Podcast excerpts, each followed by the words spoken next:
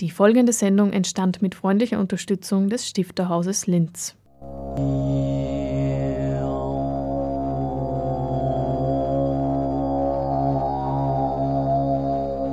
Literatur im Radio.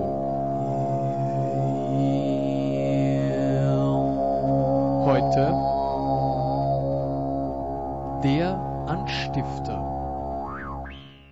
Was Sie vielleicht noch nicht wissen, ist, dass unser heutiger Gast dem Stifterhaus vor wenigen Jahren seinen Vorlass überreicht hat, wofür wir ihm sehr dankbar sind. Erwähnen möchte ich außerdem, ich denke, Sie wissen das auch, aber ich möchte es trotzdem sagen, aufgrund einer rein persönlichen Vorliebe, dass er zahlreiche Übersetzungen verfertigt hat, unter anderem von einem Freund und meiner Ansicht nach dem größten polnischen Journalisten, der bislang gelebt hat, von Richard Kapuczynski, etwa die Bücher König der Könige, der Fußballkrieg oder Schar in Schar und ich denke noch fünf weitere, wenn ich nicht irre. Diese Übersetzungen sind selbstredend neben seinem eigenen Werk ganz besondere und wunderbare Leseerlebnisse. Aber zurück zum Wesentlichen. Es freut mich ganz besonders, heute Martin Pollack im Stifterhaus begrüßen zu dürfen. Herzlich willkommen.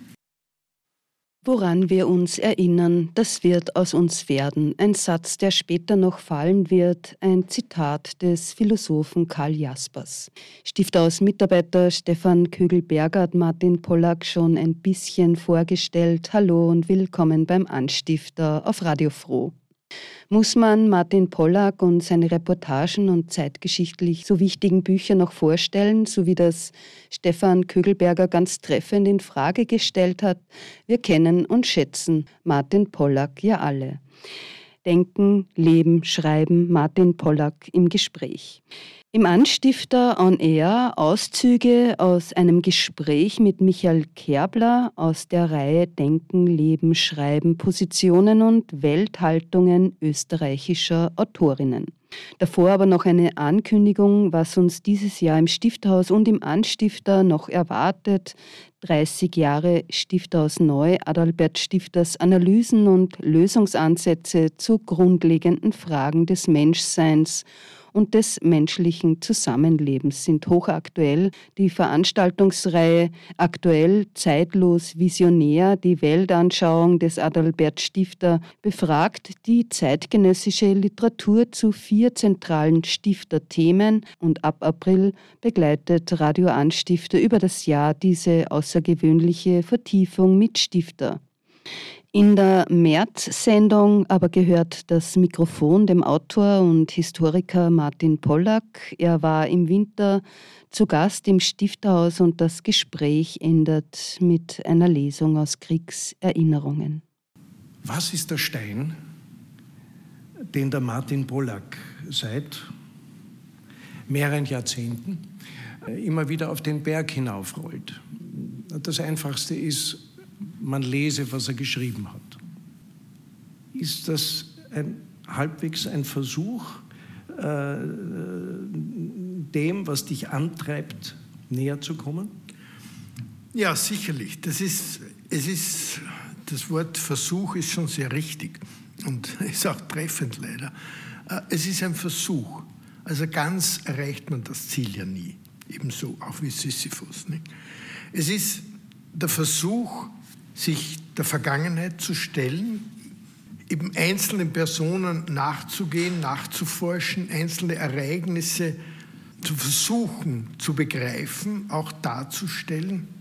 Und wir wissen, also ich weiß das sehr, sehr gut, äh, dass wir das nie vollständig erreichen können. Also wir arbeiten immer sozusagen mit Lücken, wir arbeiten immer mit Fragmenten, wir arbeiten immer mit ja, Spekulation würde ich jetzt vielleicht nicht sagen, aber im Wissen, äh, dass das nicht alles ist, was wir erzählen können. Ich komme von der Reportage und das führt auch dazu, dass ich mich immer mit Einzelschicksalen beschäftigt habe. Nicht? Also die Reportage verlangt ja, dass wir ein Einzelschicksal, ein einzelnes Ereignis betrachten, dem nachgehen, da irgendwo versuchen, in die Tiefe zu gehen, um dann doch das größere Ganze zu beschreiben.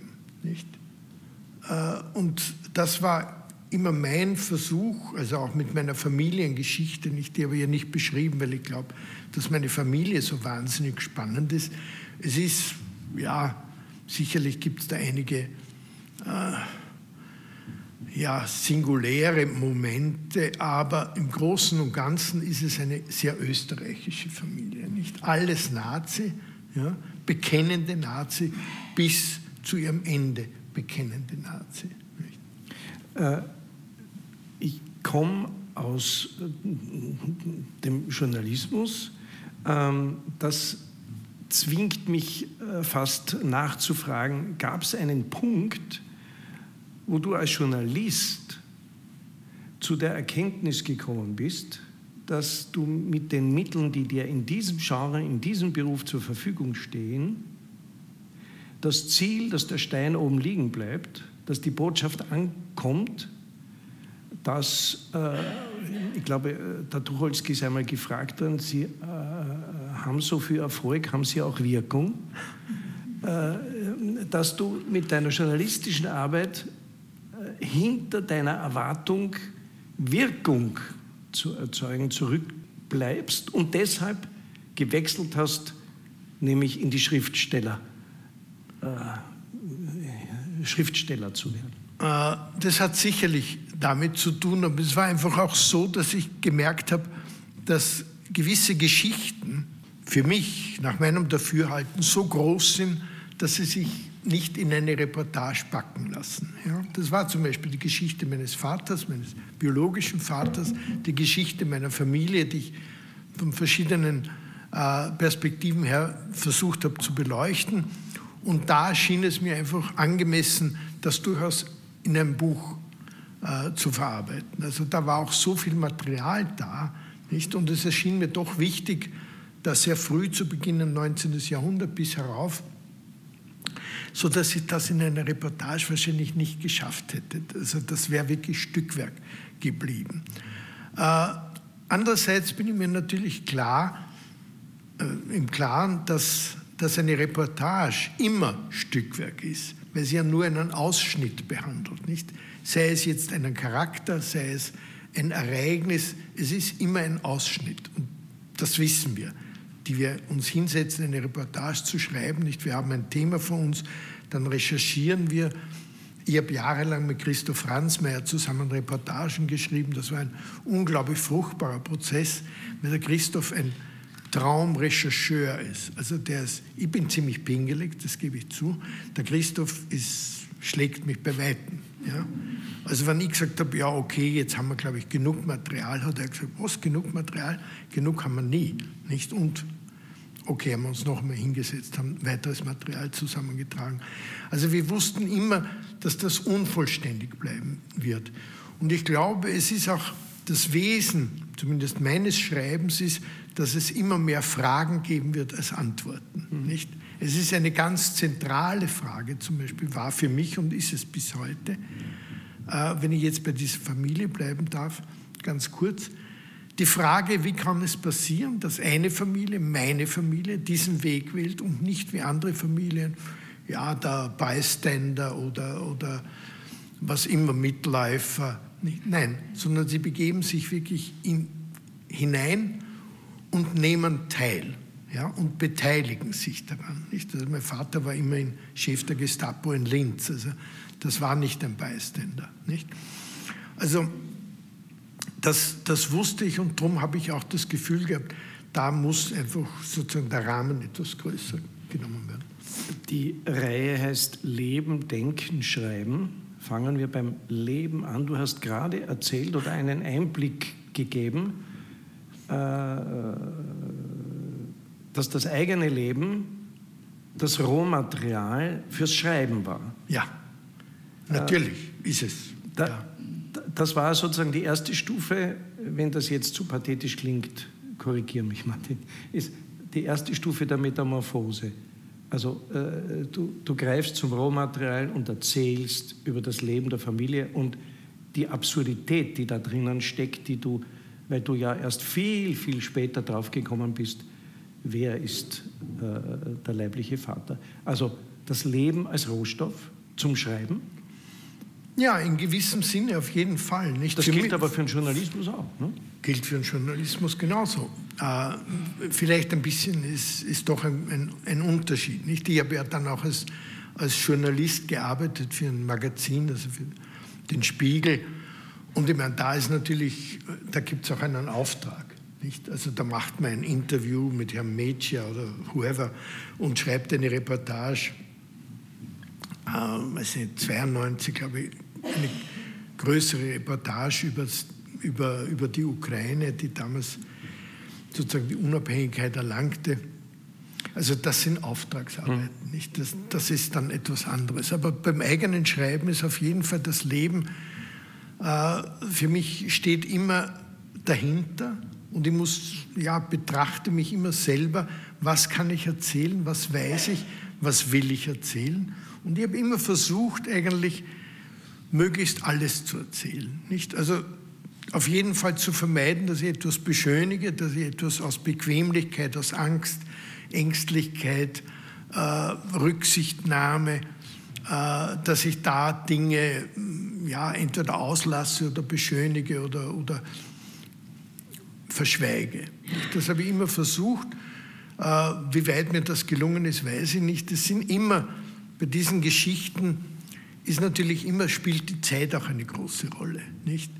Und es spielt eine große Rolle und das habe ich in letzter Zeit immer wieder mit Leuten besprochen, dass wir eigentlich viel zu wenig gefragt haben. Also ich, ich komme aus einer Generation, nicht Jahrgang 44, also noch Krieg, komme aus einer Generation, die wir jahrelang nicht gefragt haben.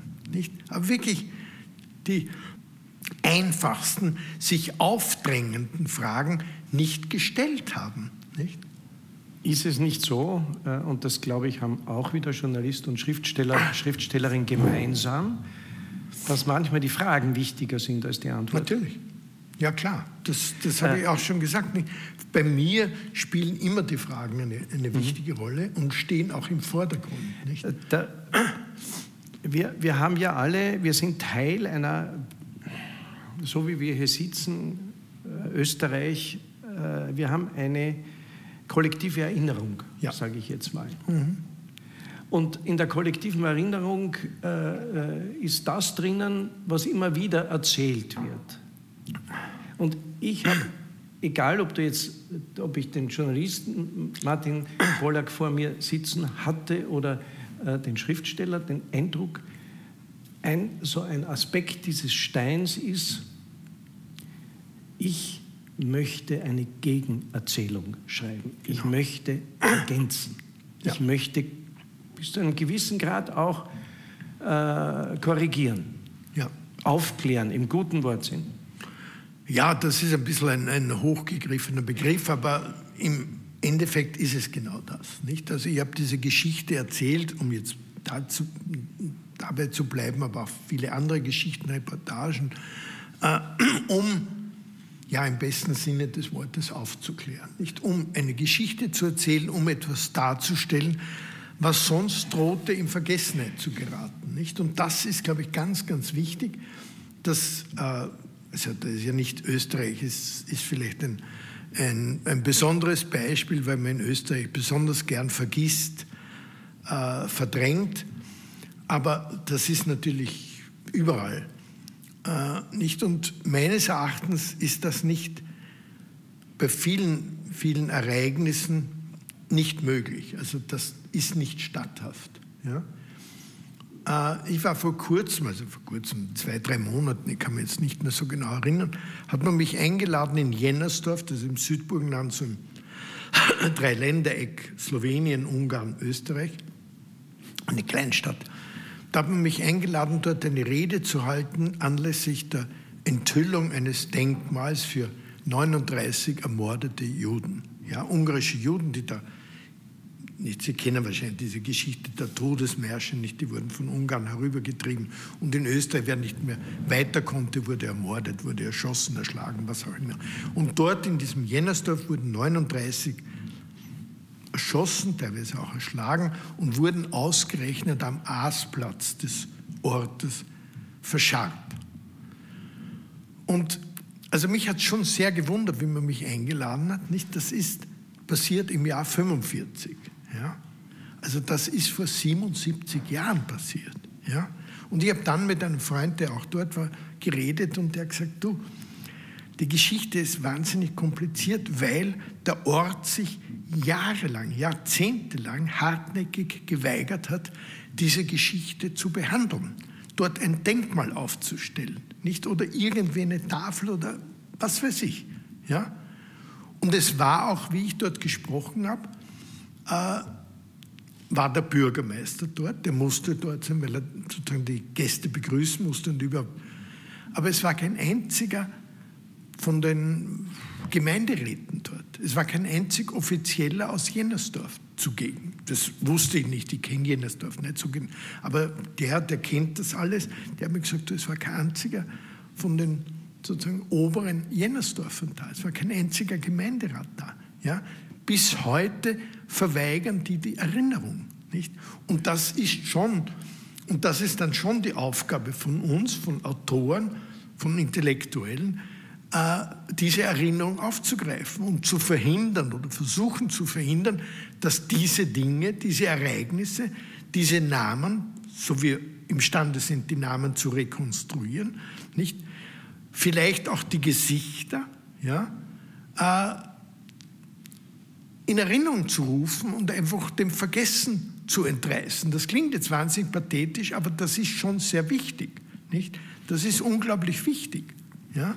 Das ist für Betroffene, für die Nachkommen dieser Menschen wichtig, aber es ist genauso wichtig meines Erachtens für die Leute in Jennersdorf, ja, die sich bisher wirklich beinahe pauschaliter geweigert haben, da den Tatsachen ins Gesicht zu schauen. Nicht? Da gibt es dazu einen Erklärsatz, das ist der Streit, wer erinnert richtig. Ja? Klar. Wie, ja. Wer, wenn man 75 Jahre lang verdrängt, ja dann müssen die, die 75 Jahre lang eine Auslegung der Ereignisse perpetuiert weitererzählt haben, irgendwann von den Enkelkindern dann erstaunt sich die Frage gefallen lassen, äh, wieso habt ihr uns darüber nicht erzählt? Ohne jetzt, oder vielleicht doch Jaspers, der nach dem Eindruck der äh, Kriegsjahre des Naziregimes gesagt hat, was woran wir uns erinnern, wird entscheiden, was wir werden. Genau. Und äh, das ist auch so ein Merksatz im wahrsten Sinne des Wortes, den man den Jennersdorfern äh, und nicht nur ihnen. Nein, den Rechnitzern ganz genauso. Ja. Wir alle kennen Rechnitz, das Beispiel ja, von Rechnitz. Schicken sollte, ja. Das ist in die Literatur gelangt und nicht. Aber ich will jetzt nicht auf die Rechnitz, auch nicht auf die Jennersdorfer hinschauen. Die Namen dieser Orte, wo so etwas passiert, bis heute passiert, sind Legion. Ich, meine, ich habe einmal eine Reportage geschrieben über das, die mangelnde Erinnerung, die fehlende Erinnerung an die Roma, ermordeten Roma im Südburgenland. Ja? Da bin ich zum Bürgermeister von Stegersbach gegangen, das ist der nächste Ort, ich wohne in Boxdorf, und habe mit dem geredet drüber. Und so ein junger, so ein smarter Mann mit drei Tage Bart und Fesch, Jeans. Und habe ihn gefragt, sagen Sie mal, wie ist das eigentlich da in, in Stegersbach? da war eine große Roma-Community. Nicht? Das waren 200 Roma mindestens. Ja? Gibt es da eine Erinnerungstafel? Gibt es da irgendeinen Stein oder was der Teufel was? Ich mich so ganz erstaunt angeschaut und gesagt, na, ja, das müssten die Betroffenen fordern. Habe ich gesagt, Herr Bürgermeister, der Clou ist, die Betroffenen sind ermordet worden. Ja, die können das nicht fordern. Ja? Und wenn es da Nachkommen gibt, dann sind die auch nicht imstande und haben keine Lust, sich mit euch herumzustreiten. Nicht? Da gibt es endlose Streitereien. Da hat mir dann gesagt, ja, also von der Warte aus habe ich das noch nie betrachtet. Nicht? Die Weigerung, sich zu erinnern, die Weigerung, über diese Dinge zu sprechen, diese Dinge auszusprechen, diesen Dingen auf den Grund zu gehen. Nicht? Ich sage jetzt nicht, wir sollen uns ständig nur in die Vergangenheit begeben, im Gegenteil. Nicht? Aber wie du schon gesagt hast, die Vergangenheit ist es, das uns formt. Nicht? Die macht uns. Ohne Vergangenheit sind wir nicht.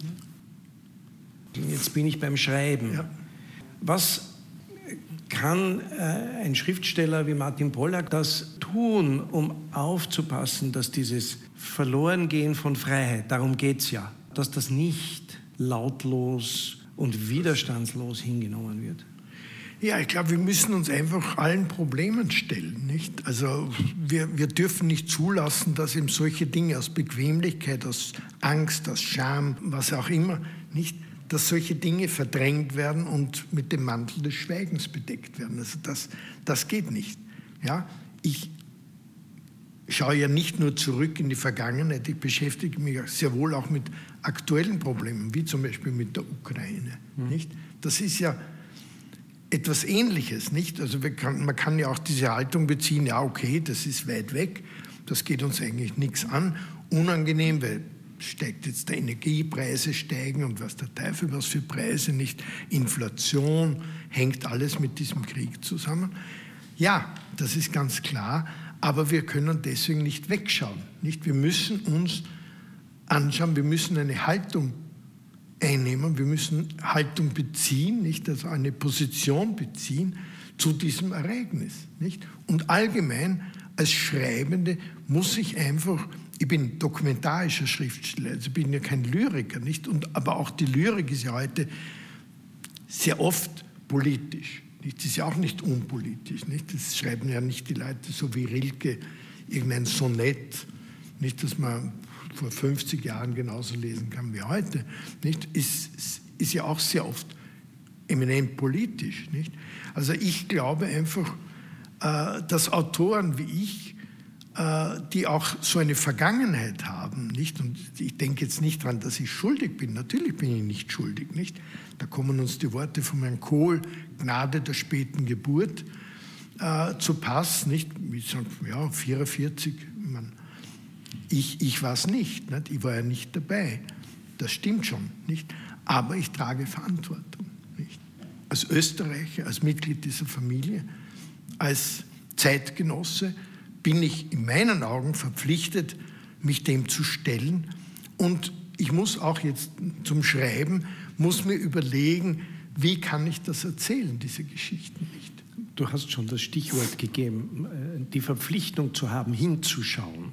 Ja. Du hast ein Stück ausgewählt äh, für die Lesung, ja. äh, wo es, äh, es ist ein exemplarisches Beispiel, was entsteht, wenn Martin Pollack hinschaut. Gut, ich lese nur ein kurzes Stück ja, aus dem Buch Die Frau ohne Grab. Ich glaube, wir haben das schon mal in Linz gehabt.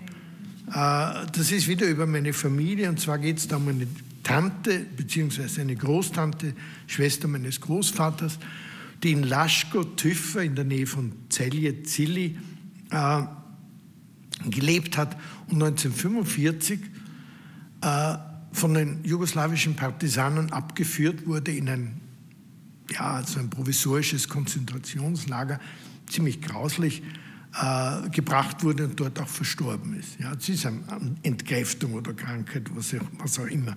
Sie war damals 70 Jahre alt, also viel zu früh. Und ich habe diese, diese Geschichte hm, recherchiert, sehr spät, weil ich sehr spät an das Material gekommen bin und habe dann noch einmal die Familiengeschichte aufgegriffen. Da lese ich Ihnen ein ganz kurzes Stück vor.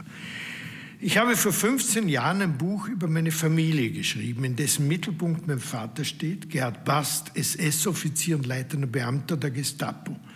Darin äußere ich die Vermutung, dass Pauline, das ist diese Tante oder Großtante, ins Bastgrab gelegt wurde, das sie auf dem Friedhof von Tüffer vergeblich gesucht hatte. Das Grab ist verschwunden, wahrscheinlich, vielleicht wurde es bei einem Bombenangriff zerstört oder Wahrscheinlicher, die Partisanen haben im ersten antideutschen Furor den Stein zerschlagen und entfernt.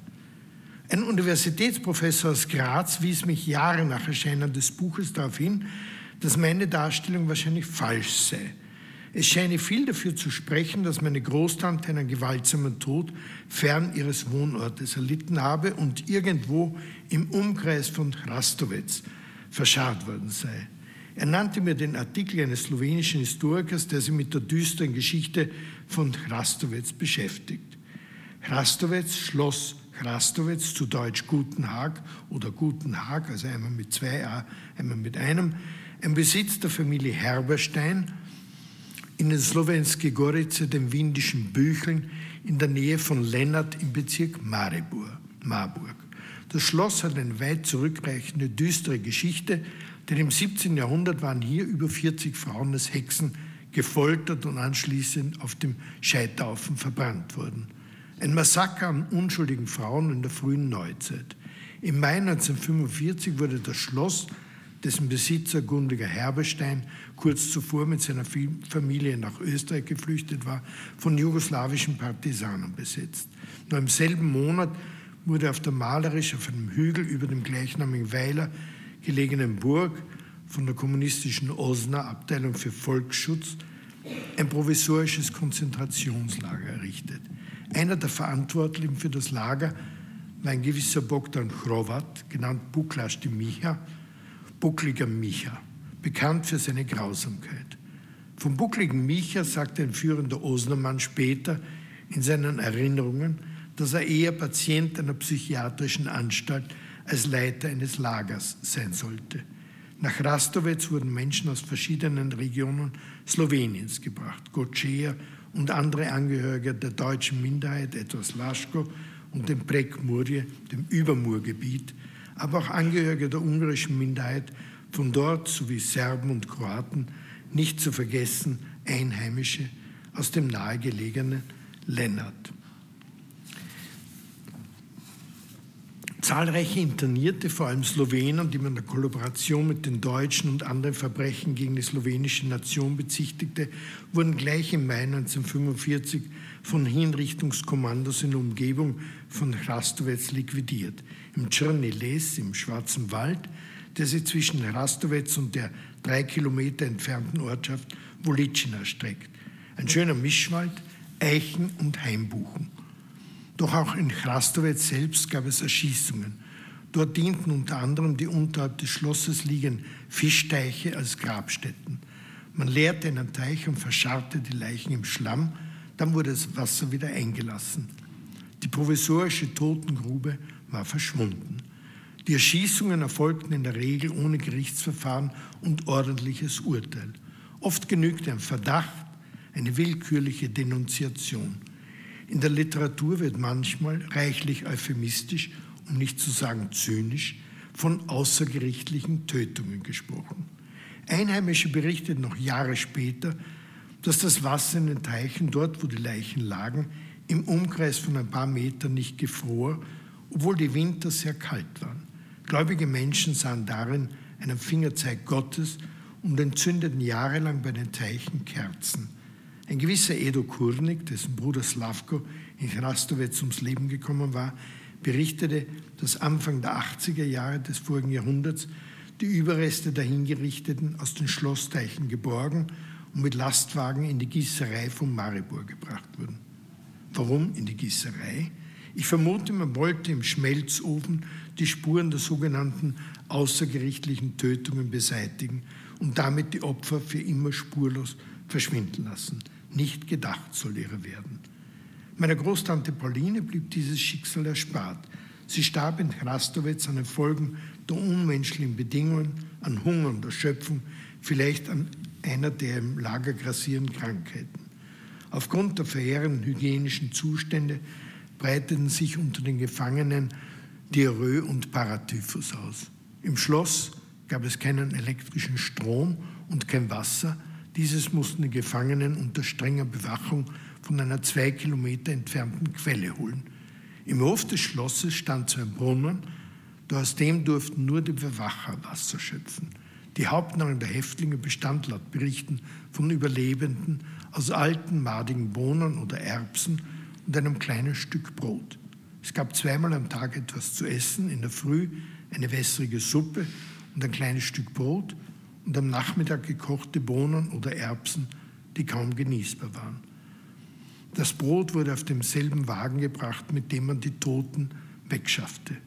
Eine Überlebende aus der kleinen deutschsprachigen Ortschaft Füchselsdorf, Fikschinzi, in Brekmurie, damals 40 Jahre alt, erinnert sich Jahre später an den Aufenthalt im Lager. Dort war es furchtbar. Die hygienischen Verhältnisse waren schrecklich. Eine Unmenge Läuse und Flöhe. Man wühlte im Abfallhaufen und fand manchmal noch etwas Essbares. Die Toten wurden an den Füßen über die lange Stiege heruntergezogen, sodass der Kopf jedes Mal laut aufschlug. Die folgende Sendung entstand mit freundlicher Unterstützung des Stifterhauses Linz.